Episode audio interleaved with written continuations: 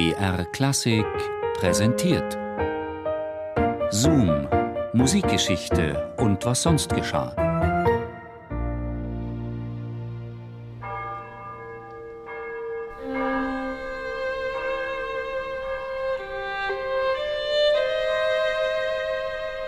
Die Glocken in ganz Parma läuten. Und auf dem neuen Friedhof drängen sich die Menschen. Offizielle und Würdenträger, Kirchenfürsten und Beamte, Kunstfreunde und Musiker, Bewunderer und Verächter, Schaulustige. Kein einziger Freund oder Verwandter ist zur Beisetzung gekommen, was eigentlich kein Wunder ist, denn die sind ja auch schon alle tot.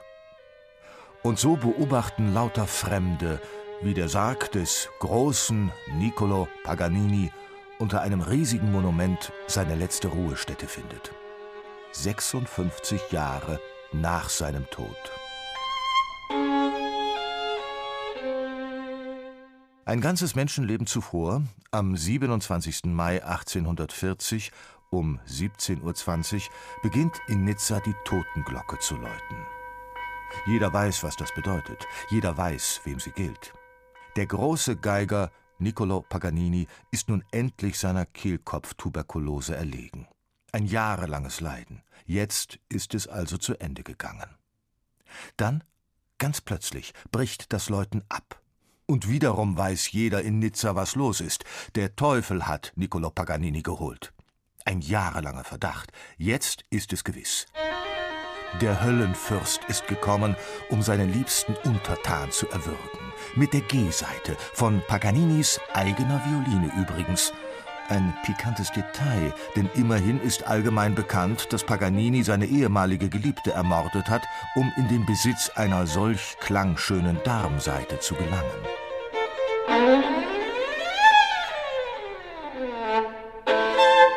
Und es muss ja schließlich was dran sein, wenn ein Musiker solche Kapriolen auf einer einzigen Seite spielen kann. Gut, jetzt hat ihn der Teufel eben geholt. Und das Beste daran, alles auch noch vor Zeugen, vor den Augen des ehrbaren und vertrauenswürdigen Priesters Caffarelli, der seinerseits nur mit knapper Not dem Satan entkommen ist, sagt er. Wie auch immer, Paganini ist tot und es ergibt sich ein Aufbewahrungsproblem.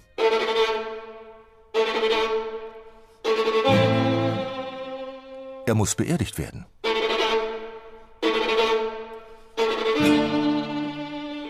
Wo? Achille Paganini, der erst 14-jährige Sohn des Verstorbenen, setzt alles daran, den letzten Wunsch seines Vaters zu erfüllen und ihn in geweihter Erde zu bestatten. Die Kirche aber lehnt ab. Um Zeit zu gewinnen, konserviert man Paganinis Leichnam und lässt ihn vorläufig, wo er ist, im Sterbezimmer. Knapp zwei Monate lang. Gegen ein geringes Entgelt können Kunstinteressierte einen Blick darauf werfen. Graf di Cesole, ein Bewunderer des Teufelsgeigers, entschließt sich, dem jungen Achille Paganini zu helfen und den skandalösen Zuständen ein Ende zu bereiten. Der Tote zieht um in den hauseigenen Keller des Grafen. Diesmal luftdicht verschlossen in einem Zinksarg. Achille wartet inzwischen auf die Genehmigung, seinen Vater nach Genua überführen zu dürfen. Der dortige Erzbischof lehnt ab. Monate vergehen und der Graf will schließlich nicht länger eine Leiche im Keller haben. Auf das profitable Angebot eines Engländers, den toten Paganini auf Europatournee zu schicken, geht er aber dann doch nicht ein. Nichtsdestoweniger, Paganinis Überreste ziehen wieder um, diesmal in den Keller eines Militärhospitals.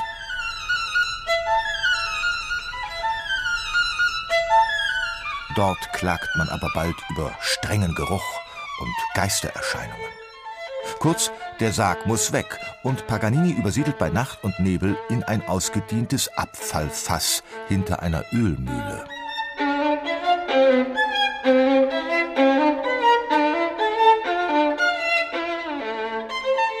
Jahre vergehen. Und solange im Bestattungsstreit zwischen Kirche und Hinterbliebenem kein Ende in Sicht ist, wird eine neue Unterkunft benötigt und die Leiche geht wieder auf Reisen. Diesmal tritt sie eine Seereise an. Bestimmungsort eine geheime Höhle auf der Privatinsel des Grafen Cesole. Dann 1844, Paganini ist inzwischen vier Jahre tot, darf er in seine Heimatstadt Genua überführt werden. Er trifft ein und verschwindet sofort wieder in einem Keller, diesmal immerhin im Keller seines eigenen Anwesens. Sohn Achille, inzwischen verheiratet und junger Vater, kann aufatmen. Wenn auch nur für kurze Zeit, denn schon bald macht das Gerücht von der Satansleiche die Runde. Die Kirche tut ein Übriges, und Achille weiß wieder nicht, wohin mit seinem toten Vater. Paganinis alte Villa in Parma scheint geeignet, zumal der Garten groß ist.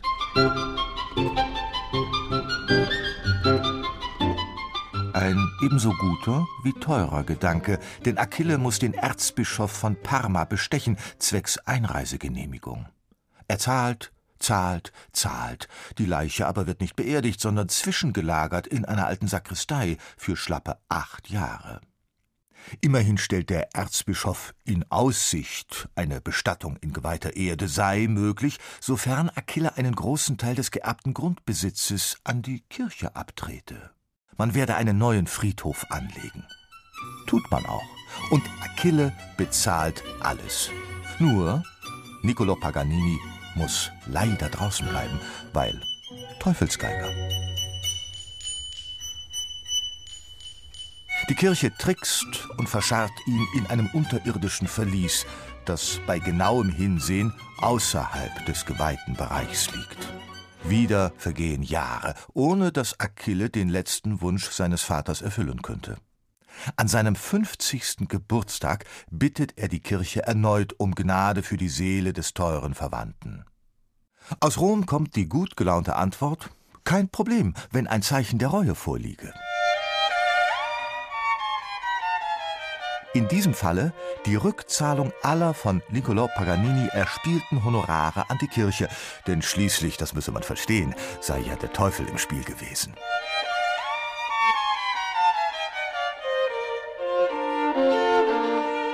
Achille schluckt und zahlt. Immerhin. Ein Jahr später wird der Sarg des Geigenvirtuosen nach katholischem Ritus in geweihter Erde bestattet, wenn auch heimlich und bei Nacht.